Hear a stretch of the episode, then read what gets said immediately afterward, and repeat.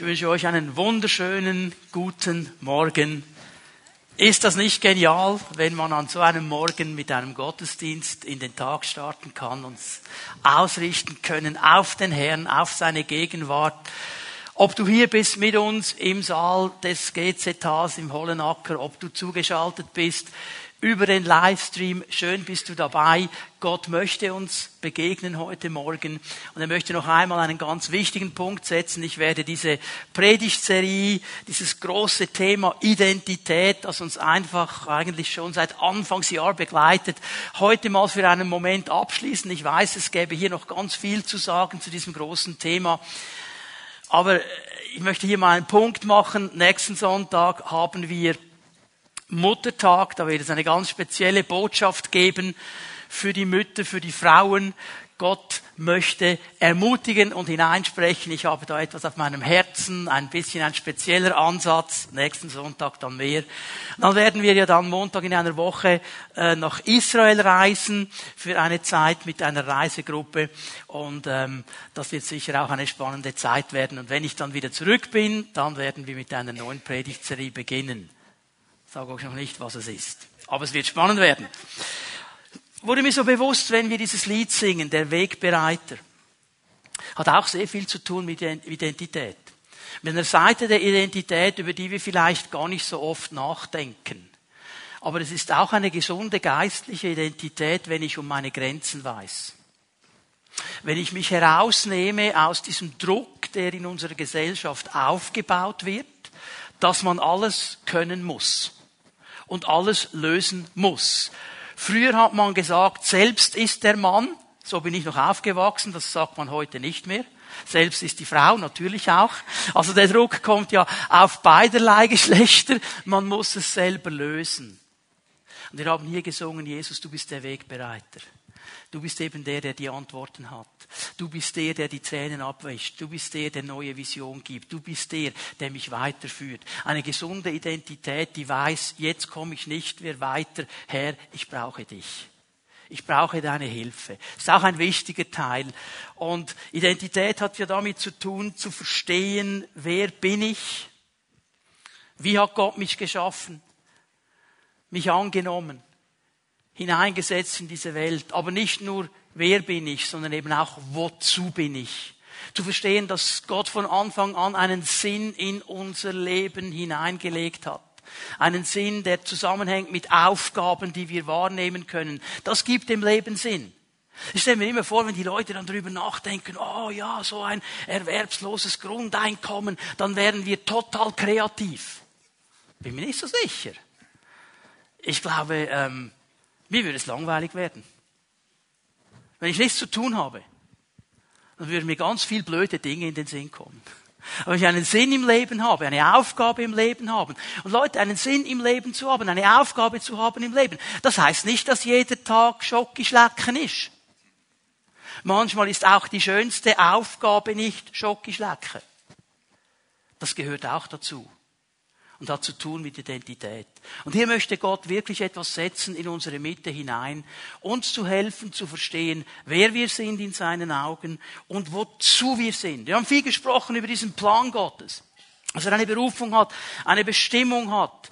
Einmal für jeden Einzelnen von uns, das ist ein Teil, ich sage, das ist dieser individuelle Teil, dieser ganz persönliche Teil, den sollten wir kennen, wichtig, dass wir ihn kennen das Leben im Reich Gottes, die Nachfolge Jesu, hat auch damit zu tun, diesen Plan immer besser zu verstehen. Dass es ganz wichtig ist. Was hat Gott über deinem Leben ausgesagt? Was hat Gott über deinem Leben gedacht? Er hat dich geschaffen mit Aufgaben oder damit du Aufgaben übernehmen kannst, weil er dich so geschaffen hat, dass du die Ausrüstung schon hast. Werde ich schon gleich mit einer Bibelstelle noch belegen.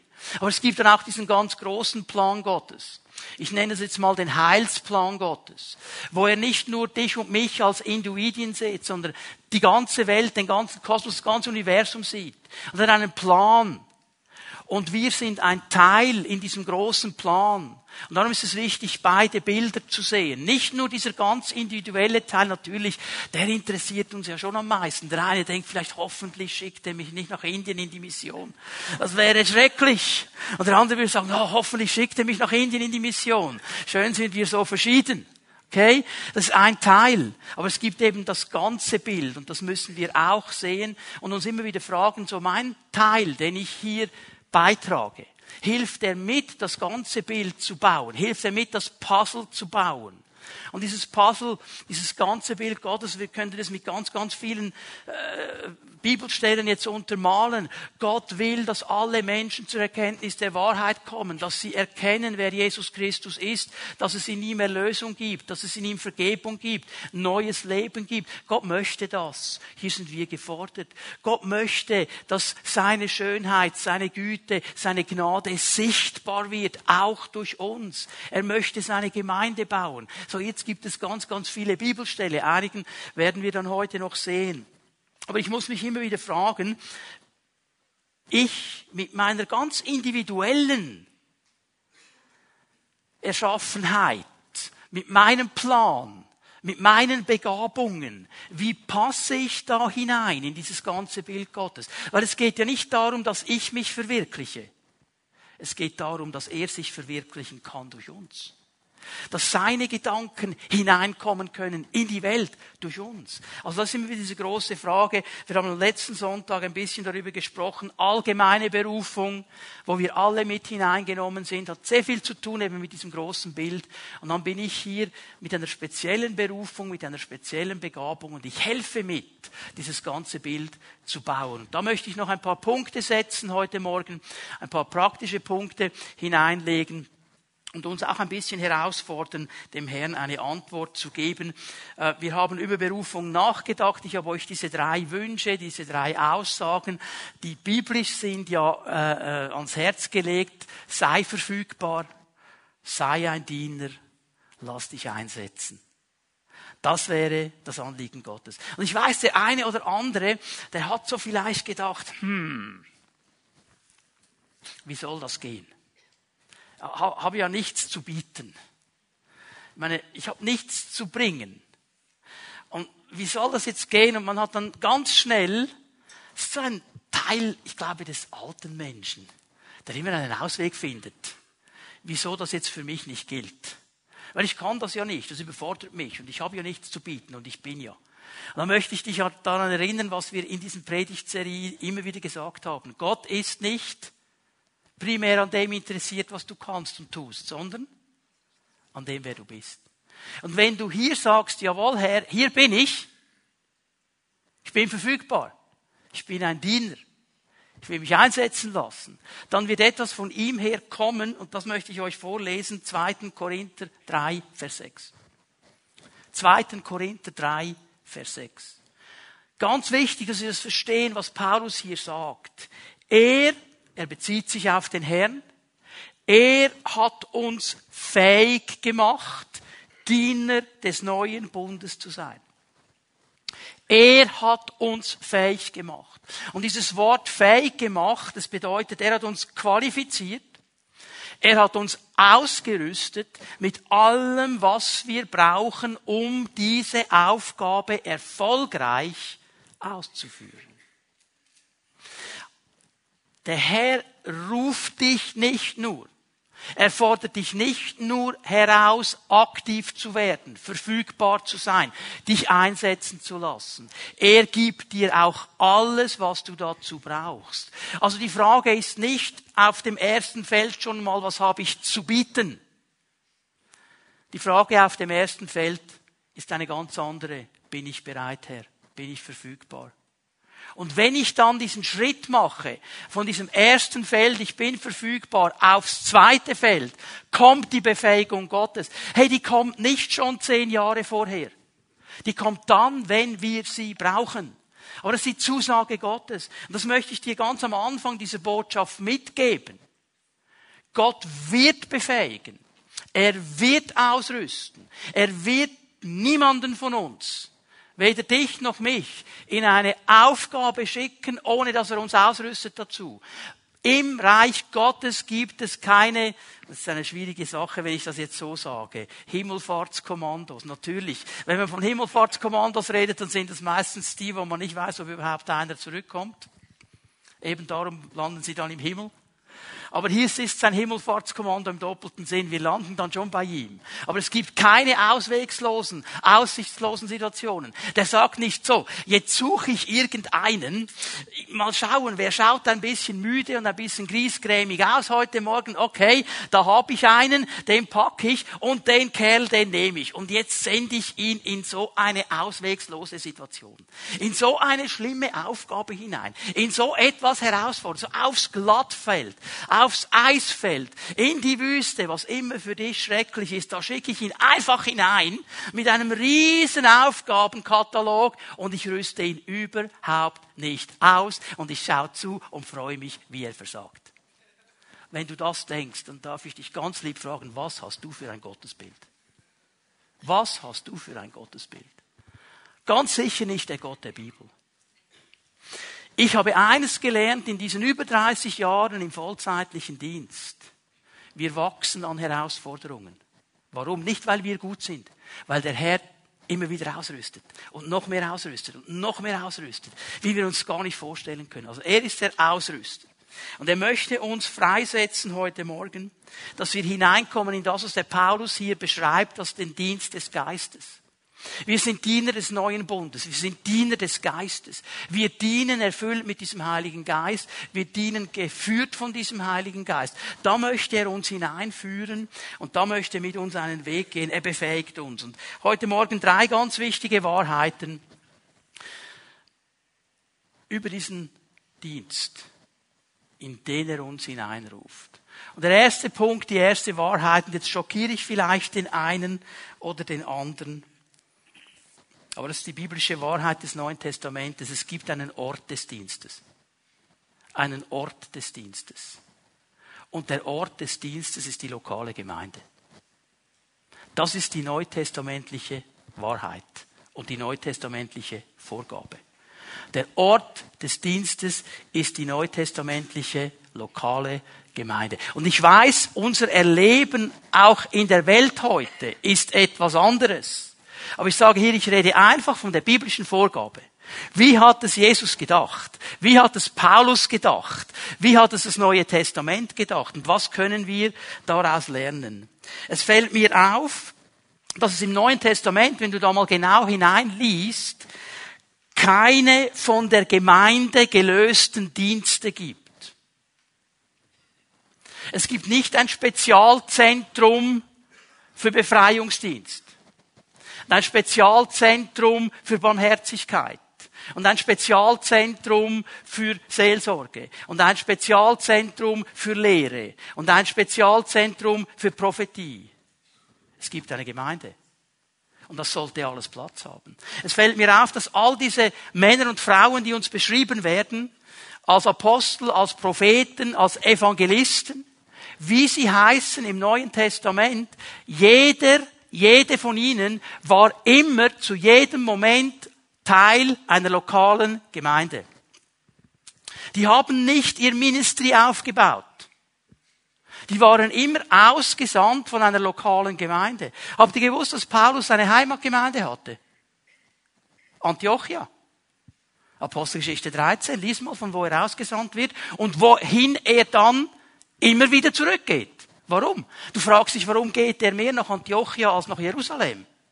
Antiochia hat ihn ausgesandt. Ja, Jerusalem war das Hauptquartier, sage ich jetzt einmal, da ging er auch immer hin. Aber seine lokale Heimatgemeinde, da wo seine Buddies waren, seine Homies oder wie du immer die nennen willst, das war Antiochia. Ja, der hatte den Petrus, den Paulus auch gekannt und den Johannes. Aber das war seine Heimatgemeinde. Die Heimatgemeinde des Johannes, des Petrus, des Jakobus, das war Jerusalem. Übrigens, Agabus, der Prophet, wisst ihr, was seine Heimatgemeinde war? Jerusalem. Der kam nach Antiochia. Warum haben sie ihm die Türe geöffnet in Antiochia? Weil sie gesagt haben, aha, das ist Agabus, der Prophet aus der Gemeinde von Jerusalem, den kennen wir. Darum lassen wir den rein. Verstehen wir das? Es gibt keine losgelösten Dienste in diesem Sinne, sondern diese Dienste, die aus der Gemeinde herauskommen sollen. Das Idealbild, der Gedanke Gottes wäre, dass all diese Dienste durch eine Gemeinde in die Welt hineinfließen. Das wäre der Gedanke Gottes. Es gibt einen Ort des Dienstes und da beginnt jeder Dienst. Sag's mal ganz salopp. Wenn du nicht willig bist, in deiner lokalen Gemeinde zu dienen, dann musst du gar kein Ministry suchen. Jetzt gebe ich euch noch ein paar Bibelstellen dazu. Warum ist das so wichtig für den Herrn? Matthäus 16, Vers 18. Nur die Gemeinde, nur die Gemeinde, nur die Gemeinde, kein Ministry, keine Spezialsalbung, keine Spezialbegabung. Nur die Gemeinde bekommt von Jesus die Zusage, dass sie jedem Sturm der Zeit trotzen wird. Nur die Gemeinde. Matthäus 16, Vers 18. Ich lese jetzt aus dieser Übertragung, die das Buch heißt. Okay, deshalb will ich dir auch etwas sagen. Du bist Petrus, sagt Jesus zu Petrus, du bist der Fels. Und ich werde auf diese Grundlage etwas ganz Neues aufbauen, meine Gemeinde. Die Familie der Menschen, die ganz zu mir gehören. Sie wird niemals zerstört werden, selbst wenn die Unterwelt alle ihre Pforten öffnet. Die Gemeinde wird nicht zerstört. Er redet hier nicht von einem evangelistischen Dienst. Er redet auch nicht von einem prophetischen Dienst. Er redet nicht von einem Apostel. Er redet nicht von einem Spezialministry. Er redet von der Gemeinde. All diese Dienste, Apostel, Prophet, die sollen aus der Gemeinde herausfließen. Das wäre die biblische Vorgabe. Und diese Gemeinde, von der sagt Jesus, egal, wenn sich alle Pforten der Hölle öffnen, die wird bestehen. Die wird bestehen. Das zweite, was ich sehe über diese Gemeinde, Römer 12 kannst du aufschlagen. Römer 12, wir lesen hier ein paar Verse. Äh, 1. Korinther 12 nimmt diesen Gedanken auch auf, dass das Neue Testament immer wieder davon spricht, dass die Gemeinde der Leib Jesu Christi ist. Der Leib Jesu Christi. Gemeinde wird verglichen mit einem Leib, mit einem Körper. Jesus selber ist das Haupt. Also in der biblischen Terminologie heißt es, er ist der, der sagt, was durchgeht. Er ist der, der führt. Er ist der, der Impulse gibt. Und dann ist dieser Leib da. Und dieser Leib ist wie unser natürlicher Leib aus verschiedensten Gliedern zusammengesetzt. Und ich meine, schau dich mal an oder schau mal deinen Nachbarn an. Also das ist nicht alles Arm und Bein oder Nase und so weiter. Das ist ganz verschieden und das spielt dann, wenn alles richtig funktioniert, auch gut zusammen. Das wäre der Gedanke. Und Jesus nimmt dieses Bild, Paulus nimmt dieses Bild und er sagt, hey, wir als einzelne Glieder, wir sind mit diesem Haupt verbunden. Jetzt die große Frage, wie hat Jesus gedient, als er auf dieser Erde war, diese drei Jahre? Wie hat er gedient? Trickfrage.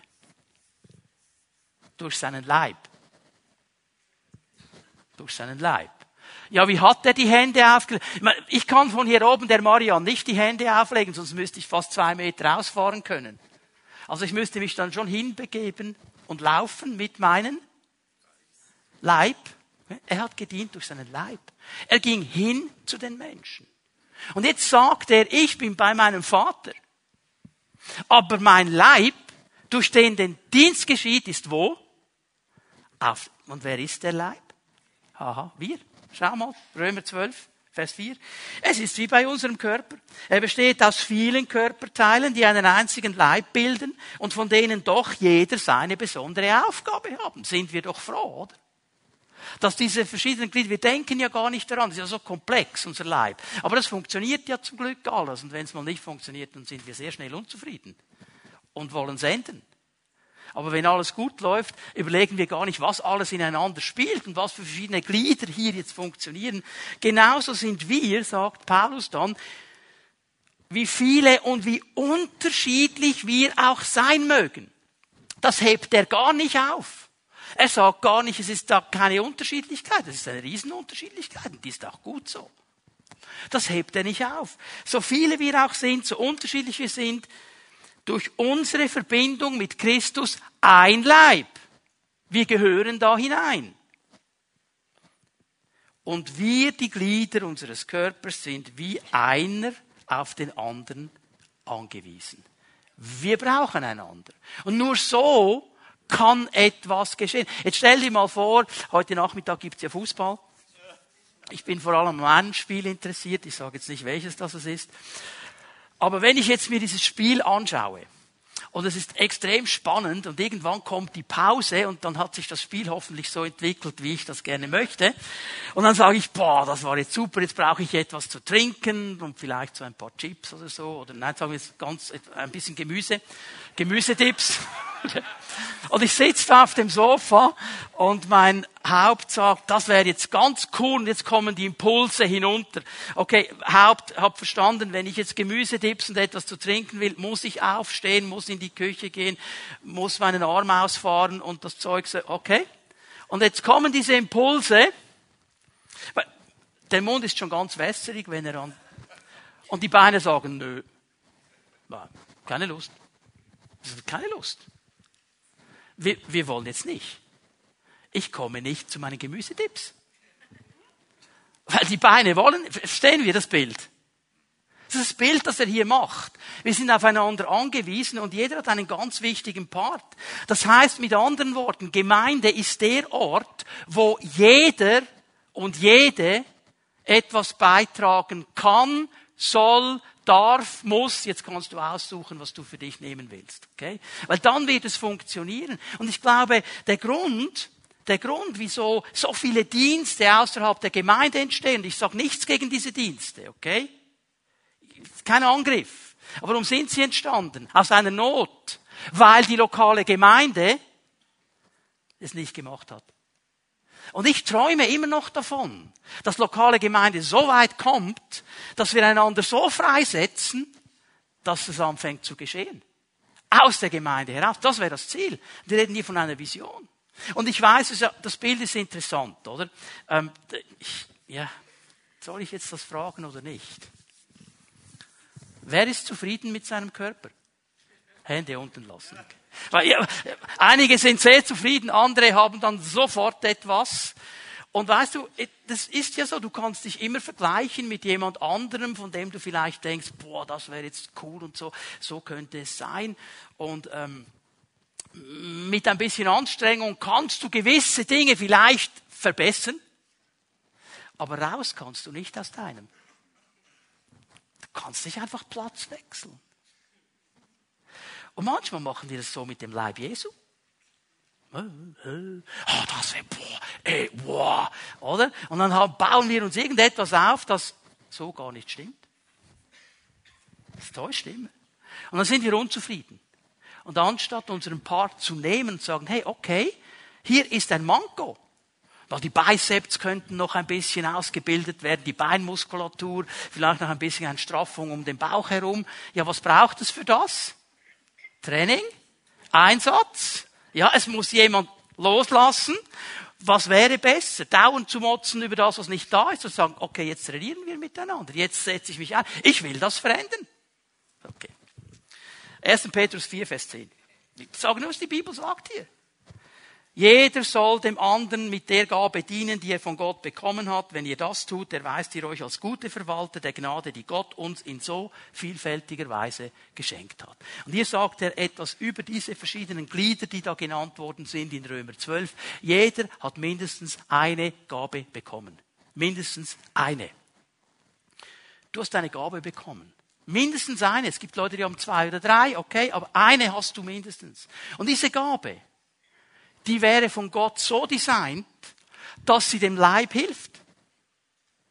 Dass du deinen Platz einnimmst, ein Puzzleteil hineingibst, dich verbindest mit dem anderen und in dieser gegenseitigen Wechselwirkung eine Segenslinie freigesetzt wird. Segen geht von dir und kommt zu dir.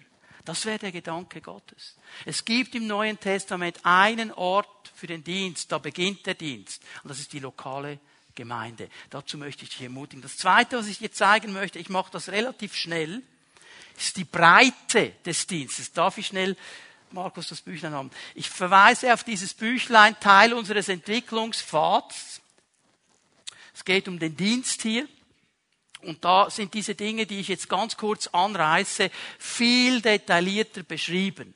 Ich möchte dich ermutigen, wenn du es nicht durchgearbeitet hast, arbeite das durch im Entwicklungspfad drin. Dein Pfimiet Homeleiter wird dir gerne Auskunft geben, dein Regionalleiter wird dir gerne Auskunft geben, kannst dich bei ihm melden, da bekommst du diese Büchlein auch. Also wer das vertiefen möchte, das wäre das Büchlein, um es zu vertiefen. Die Breite des Dienstes, was heißt das?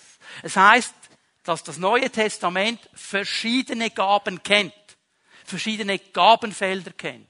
Und die müssen wir auseinanderhalten. Ich lese euch drei Verse aus 1. Korinther 12. Die zwei großen Kapitel, das kannst du dir aufschreiben, wenn es um Gaben geht. 1. Korinther 12, Römer 12. Das sind die beiden großen Gabenkapitel. Okay? Und hier sagt Paulus, es gibt verschiedene, viele verschiedene Gaben, ein und derselbe Geist. Ich bemerke hier Gaben und Geist, okay? Ich kann jetzt keine rote Linie ziehen auf der Leinwand da oben, aber zieh sie mal in deinem Geist. Siehst du das? Gaben und Geist, okay?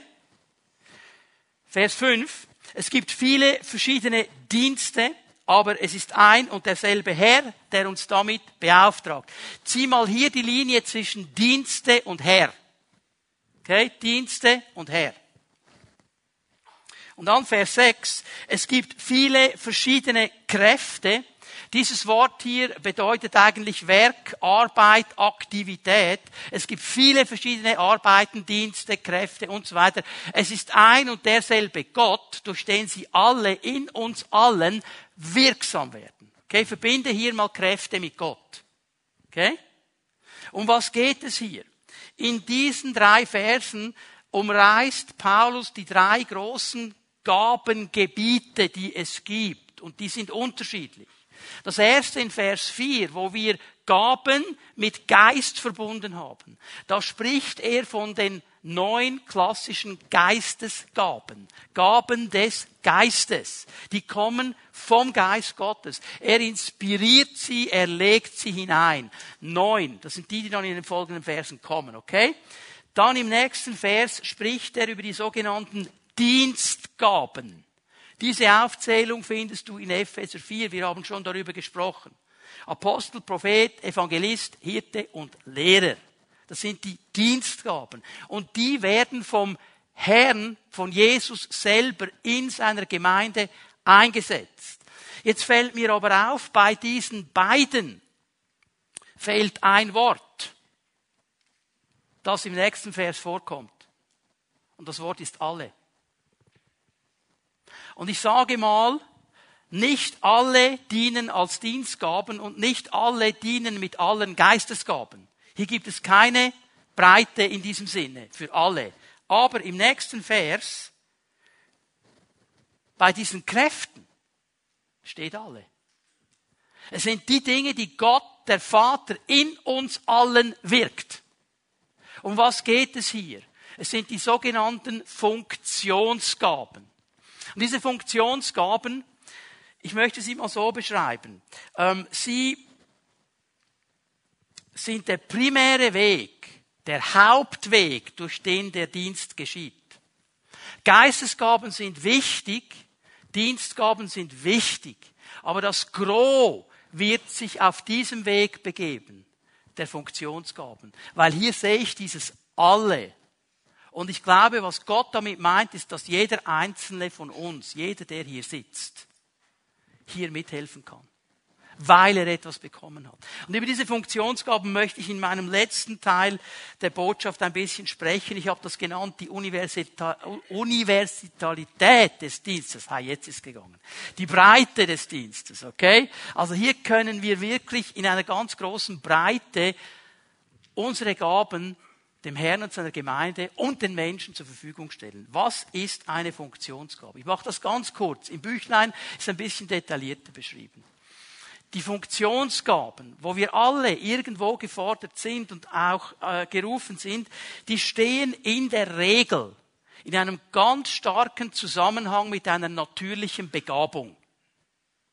Eine Begabung, die du schon als Kind hattest. Ist dir vielleicht gar nicht aufgefallen. Also gibt es Leute hier, die während ihrer ganzen Schulzeit nie verstanden haben, warum es Leute gibt, die Probleme mit Mathematik haben. Also ich war immer auf der anderen Seite. Und bei Geometrie war es noch schlimmer. Wie kann jemand Freude haben an Geometrie? Das war für mich, und da hatte ich einen Kollegen, der, der, wenn der Geometrie hatte, war der im Himmel.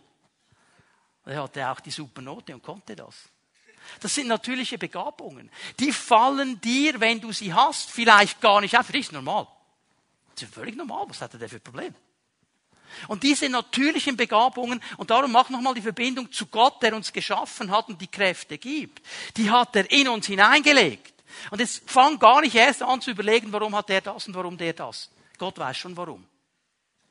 Aber er hat dich geschaffen und mich geschaffen mit gewissen natürlichen Begabungen. Und um was geht es in diesen Funktionsgaben? In diesen Funktionsgaben geht es darum, dass ich lerne, diese natürliche Begabung, die Gott mir gegeben hat, nicht für mich zu nutzen, nicht um mich zu promoten zu nutzen, um mich gut dastehen zu lassen, sondern sie Gott zur Verfügung zu geben. Sondern Herr, das hast du mir als natürliche Gabe gegeben. Ich gebe sie dir zurück, veredle sie, verstärke sie, brauche sie für dein Reich. Es gibt ganz viele geniale Sänger und Sängerinnen auf dieser Welt. Mit genialen Stimmen. Viele von ihnen haben keine persönliche Beziehung zu Gott. Stell dir mal vor, du kannst dir jetzt den Namen aussuchen. Ich nenne von hier vorne keine. Aber such dir mal einen oder eine aus und stell dir mal vor, was könnte geschehen, wenn diese Person ihre natürliche Begabung für Gott einsetzt und Gott das verstärkt und Gott das verbreitet. Wow. Das ist das Fähigmachen von Gott. Ich gebe euch ein Beispiel aus dem Neuen Testament, äh, aus dem Alten Testament. Schreibt ihr auf Psalm 78, Vers 70, ist eine Aussage über David. Und ich finde die so genial. Sein Rückblick, der Psalmist schaut zurück und Gott sagt hier so ganz platt eigentlich, und er hat David geholt von den Schafen weg. Von den Schafen weg. Interessant ist ja, oder, die, die, die ganze Familie hat ja nur diesen Hirten gesehen. Als der Samuel da war, um den König zu salben, die haben nie an David gedacht, die haben nur den Hirten gesehen. Ja, das kann er. Hirt sie kann er. Ja, und Gott hat gesagt, genau das will ich vom nächsten König. Gott hat den König gesehen. Und er hat diesen Mann geholt. Und eigentlich ging es darum, war er bereit, der David, diese natürliche Begabung auch in einem größeren Maß Gott zur Verfügung zu stellen. Wir wissen, er war's. Hat ihn nie perfekt gemacht.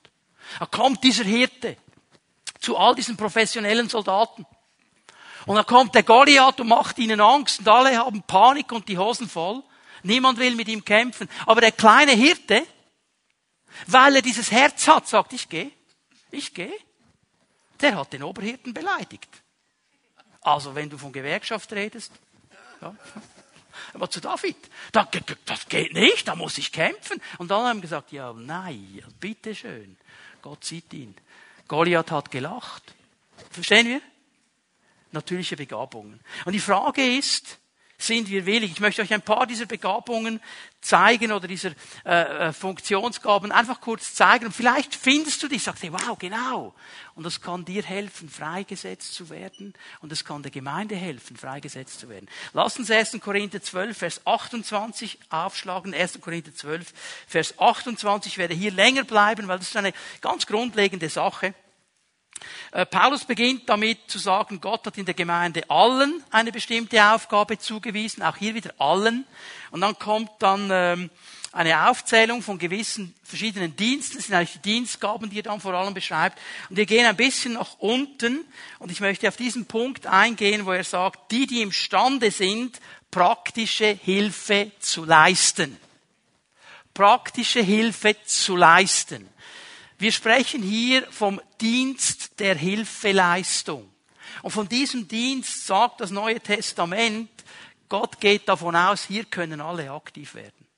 Was bedeutet das? Dieses Wort, das nur hier an dieser Stelle im Neuen Testament gebraucht wird, ist ein griechisches Wort aus zwei Teilen, kann man auseinandernehmen. Antilempsis Anti oder Anti-Lambano. Anti bedeutet zuerst oder auswechseln. Also ich komme mal zuerst und wechsle etwas aus. Und Lambano heißt dann, ich nehme das auf, ich ergreife das, ich unterstütze.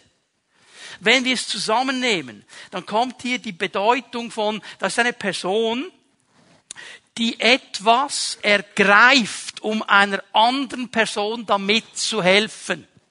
Also stell dir vor, wenn ich und Tom, wir gehen auf eine Bergwanderung und ähm, Tom hatte weniger Glauben als ich. Er hatte all die Regenponchos und alles eingepackt und irgendwann kann er nicht mehr, weil sein Rucksack ist so stark und so schwer, dass es ihn nach hinten drückt. Und ich habe einen ganz leichten dabei, weil ich gesagt habe, Herr, wenn ich wandern gehe, wenn die Engel reisen und so.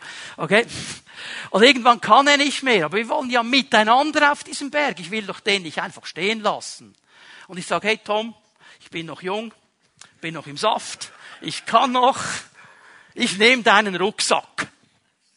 Wenn Paulus das beobachten würde, würde er sagen, Antilempsis. Antilempsis. Der hilft dem den Berg rauf, indem er ihm die Last abnimmt. Und indem ich ihm die Last abnehme, setze ich ihn frei. Verstehen wir das? Das ist der Gedanke hier. Und Paulus sagt, das ist eine wichtige Aufgabe. Ich wechsle eine Last aus. Ich nehme dir diese Last weg. Hey, ich sehe, das ist dir viel zu viel. Vielleicht siehst du eine liebe Schwester, einen lieben Bruder, der in, bei den Fimi Kids mitarbeitet. Und sagt, ah, oh, das ist mein Herz und mein Anliegen und, und, und, und, und. Aber manchmal ist es schwierig, es hat nicht so viele Leute und wir könnten hier den einen oder anderen noch brauchen und du denkst, ja, ich weiß jetzt nicht, kann ich dir irgendwie helfen? Und vielleicht sagt der Leiter dann, ja, weißt du was, wenn du einfach mitkommst und mir hilfst, so praktisch zur Hand gehst, das wäre schon eine geniale Sache. Hallo? Können wir doch alle, oder? Können wir doch alle. Während unserer Bibelschulzeit, äh, theologischen Ausbildung in Deutschland, waren wir in einer Gemeinde als Besucher. Da gingen wir in den Gottesdienst, Gottesdienst. Und irgendwann, so nach zwei, drei Mal, ähm, haben die gesagt, als wir den Josua abgegeben haben, wir haben erst den Josua, ähm, kommt ihr regelmäßig? Und wir gesagt, ja, wir sind hier in der Ausbildung. Okay, kann ich eure Adresse haben? Und dann habe ich gesagt, ja, warum? Ja, wir teilen euch ein. Sag ich, was, wir teilen euch ein? Ja, ihr gebt das Kind ab. Dann helft ihr auch. Habe ich gedacht, hey, hallo. hallo. Ich war zwei Jahre im Gemeindedienst, jetzt bin ich in der Theologie. Hallo? Da habe ich gedacht, eigentlich noch cool, was die machen. So, da bin ich Kinderhüten gegangen. Hab viel gelernt. Ich habe übrigens auch schon Kinderlektionen gemacht. Lernt man sehr viel. Okay? Also hier könnte jeder mithelfen. Ich nehme einfach eine Last von der Schulter. Ich nehme eine Last von der Schulter. Ähm, 2. Mose 17, schreibt ihr die Stelle auf, 2. Mose 17, Vers 12. Ich werde sie nicht lesen, ich werde ganz kurz erklären. Das ist das genialste Bild im Alten Testament. Mose, Josua und diese Schlacht gegen die Amalekiter. Israel wird angegriffen. Die Amalekiter gehen auf Israel los, es kommt zu einem Kampf. Mose schickt den Jungen, den Josua ins Feld, sagt, du gehst kämpfen, du gehst nach unten, du kämpfst. Und Josua nimmt das Schwert und er kämpft. Mose geht auf einen Berg, wo er alles überblicken kann, und er fängt an, so als Senior fängt er an zu beten. Und jetzt sagt uns die Bibel etwas hochinteressantes. Immer wenn Mose die Hände oben hatte, hatte Josua unten im Kampf die Oberhand. Und jetzt der Herr ist ja auch schon über 80. Und irgendwann konnte er nicht, was mal versucht, wie lange du das kannst. Okay, dann müssen wir nicht 80 sein, das nicht so. Bei den einen geht's länger als bei den anderen. Und irgendwann kann er nicht mehr. Und jetzt kommen Aaron und Hur. Die beiden Brüder sehen das.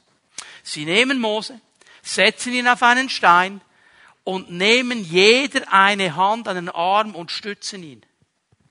Und sie haben ihn unterstützt, die Hände waren oben, Josua hat gewonnen. Okay? Wer war verantwortlich für den Sieg? Alle zusammen. Hätte der unten nicht gekämpft, wäre der Sieg nicht gekommen. Hätte Mose oben nicht gebetet, hätte der nicht gesalbt gekämpft. Hätten die anderen die Arme nicht nach oben gehalten, hätte Mose den nicht machen können und dann wäre das ganze Kartenhaus zusammengebrochen. Verstehen wir das? Und wir sind manchmal so fixiert auf, oh, wenn ich das mache, dann hat sich jemand bekehrt. Boah. So, weißt du was? Wenn jemand sein Herz dem Herrn gibt, wenn jemand sein Leben in Ordnung bringt, wenn jemand mit dem Herrn vorwärts macht, da kommt es doch nicht darauf an, durch wen das geschieht. Hauptsache es geschieht. Amen. Und dann können wir uns als Gemeinde freuen. Das müssen wir wieder neu lernen. Darum geht es hier in dieser Hilfeleistung. Und ich möchte dich ermutigen, die Jünger Jesu, die haben eine lange Zeit, wenn sie mit Jesus unterwegs waren, nichts anderes als das gemacht. Dienst der Hilfe. Die haben Jesus gedient. Die haben Jesus den Rücken freigehalten. Die gingen einkaufen, die haben das gemacht, das gemacht. Natürlich hat er sie dann freigesetzt, das kommt dann dazu. Aber es hat hier begonnen. Ich sehe das auch bei den Diakonen. Die wurden gerufen, um diesen Dienst zu tun und um zu unterstützen, um freizusetzen und so weiter. Hier möchte ich dich ermutigen.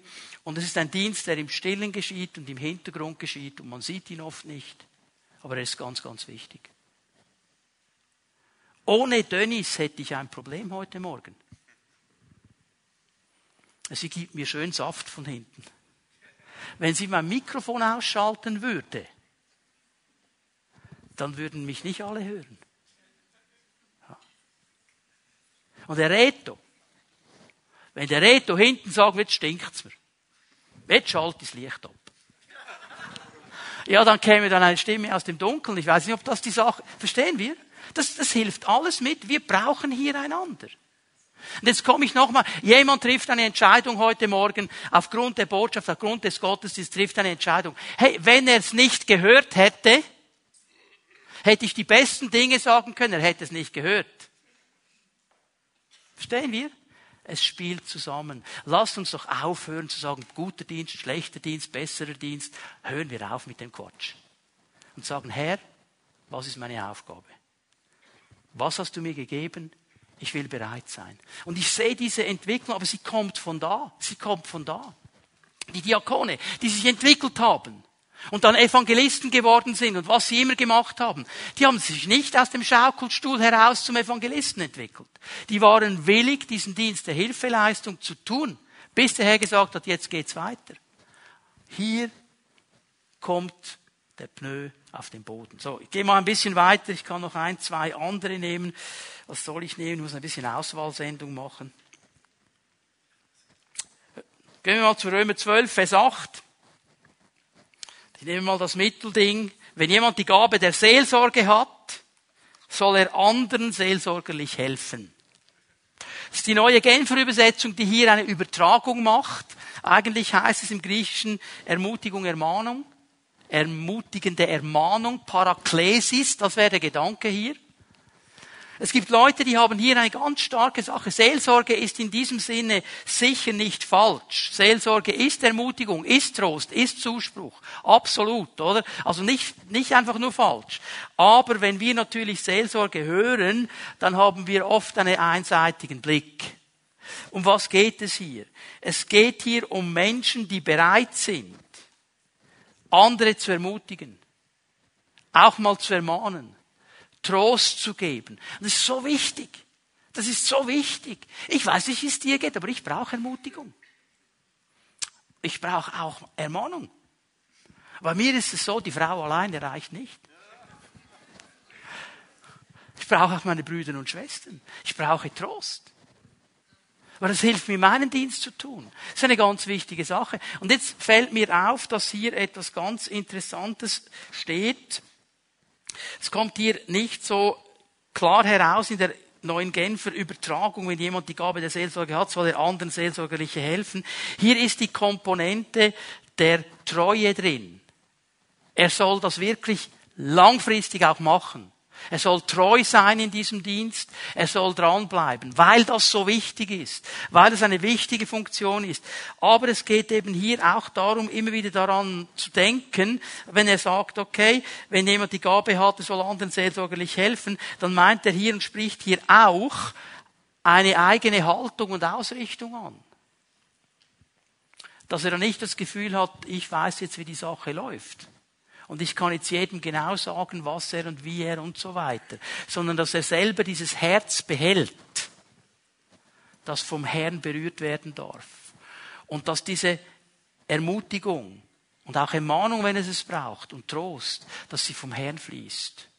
Dass wir hier diese Herzen in seinem oder vor seinem Angesicht bewahren. Das ist so ein wichtiger Dienst. Leider oft mit falschen Erwartungen gefüllt. Man sucht dann eben einen Seelsorger, der einem ein bisschen die Seele streichelt. Ist auch wichtig, braucht es auch ab und zu, aber wenn es nur das ist, greift es zu kurz. Es braucht schlussendlich diese Vision der Entwicklung. Ich glaube, es ist in Ordnung, wenn man für eine Zeit seines Lebens mit einer Person unterwegs ist, man sagt, ich habe Seelsorge. Aber wenn das nach zehn Jahren immer noch so ist, dann frage ich, was macht ihr eigentlich? Sorry, wenn ich jetzt so platt frage, aber irgendwann müsste es ja zu einem Ziel kommen. Ich kann sie auch betreiben um der Sache willen. Und das ist eben hier nicht der Gedanke. Der, Herr, der Gedanke ist die Freisetzung.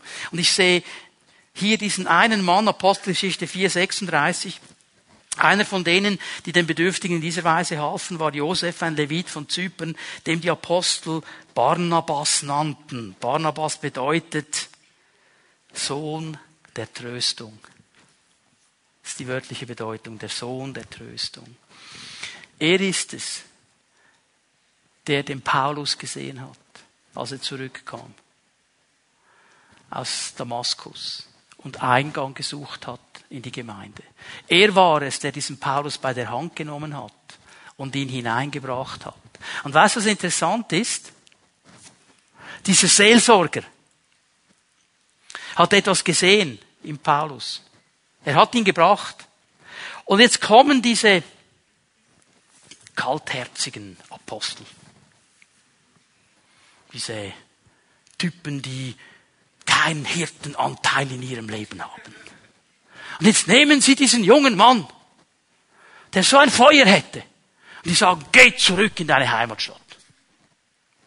Wir brauchen dich nicht im Moment. Was macht der Seelsorger? Jetzt streike ich. Jetzt mache ich nicht mehr mit. Also was ihr jetzt mit dem Paulus gemacht, kein Ton von ihm. Kein Ton von ihm.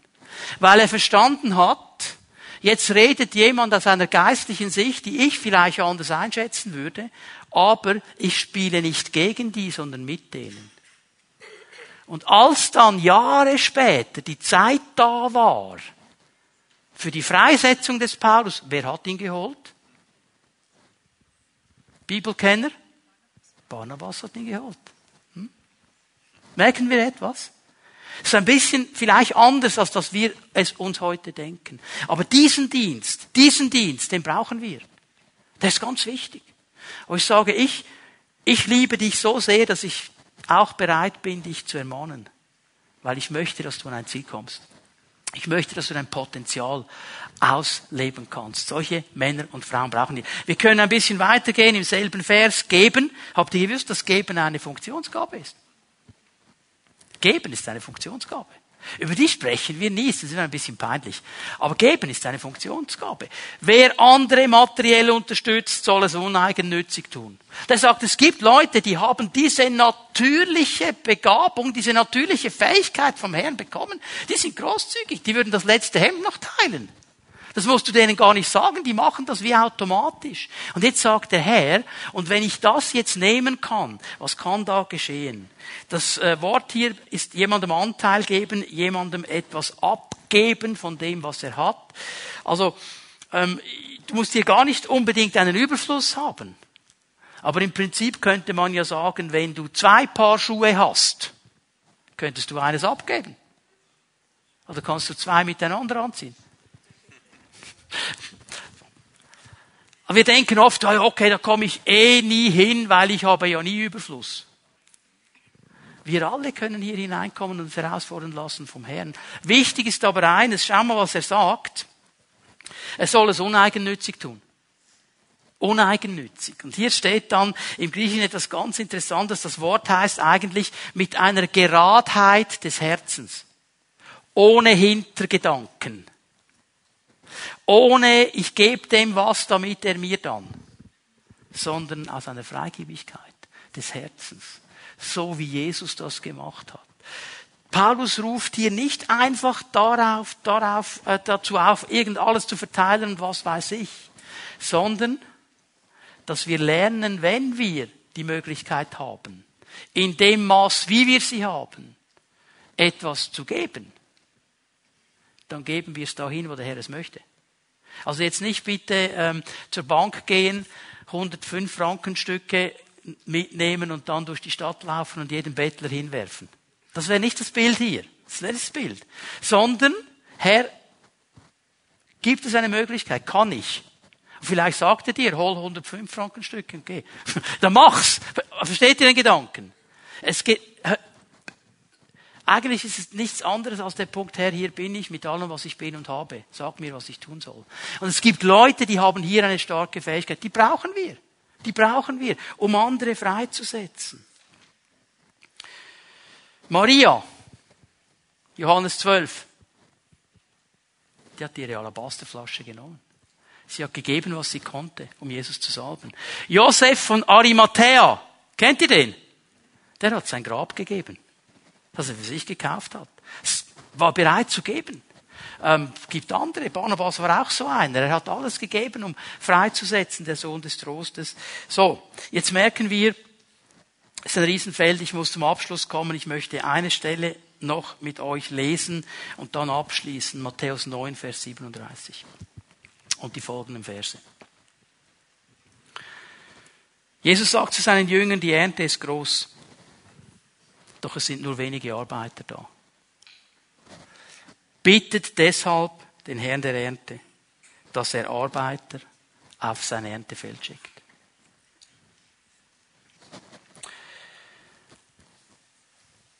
Es ist interessant, was hier geschieht kannst Vers 36 noch dazu nehmen. Jesus sieht ja diese ganze Menschenmenge. Er sagt, sie sind wie Schafe, die keinen Hirten haben. Sie sind müde, sie sind beladen. Die Ernte wäre riesengroß. So keine Arbeiter. Interessant, wie er die Verbindung macht. Er sagt, was fehlt, ist der Hirte. Aber dann will er Arbeiter. Was sollen die Arbeiter? Nicht alle haben einen Hirtendienst, aber alle können mithelfen. Das ist der Gedanke. Und hier möchte ich euch etwas Wichtiges zeigen. Seht ihr Vers 38 noch einmal? Bittet den Herrn der Ernte, wir dürfen zu ihm gehen, dass er Arbeiter in seine Ernte schickt. Matthias, kommst du schnell? Also das Bild, das wir haben, ist, Matthias würde zu schnell zu Mike gehen und dann wieder zu mir kommen.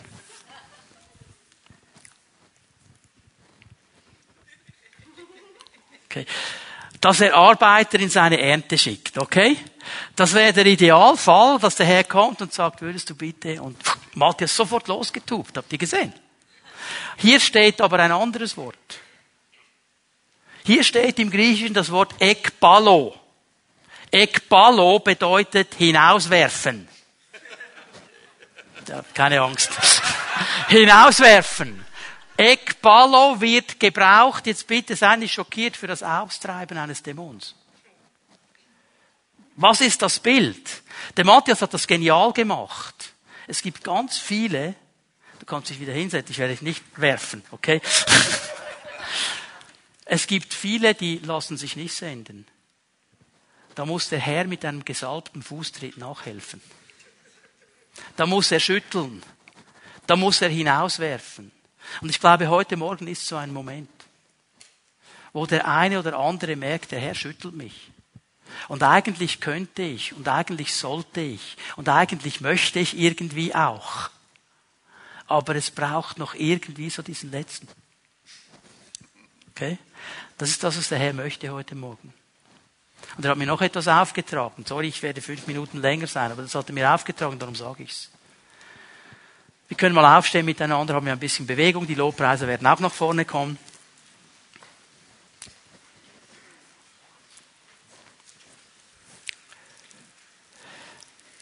So eine Botschaft wie heute Morgen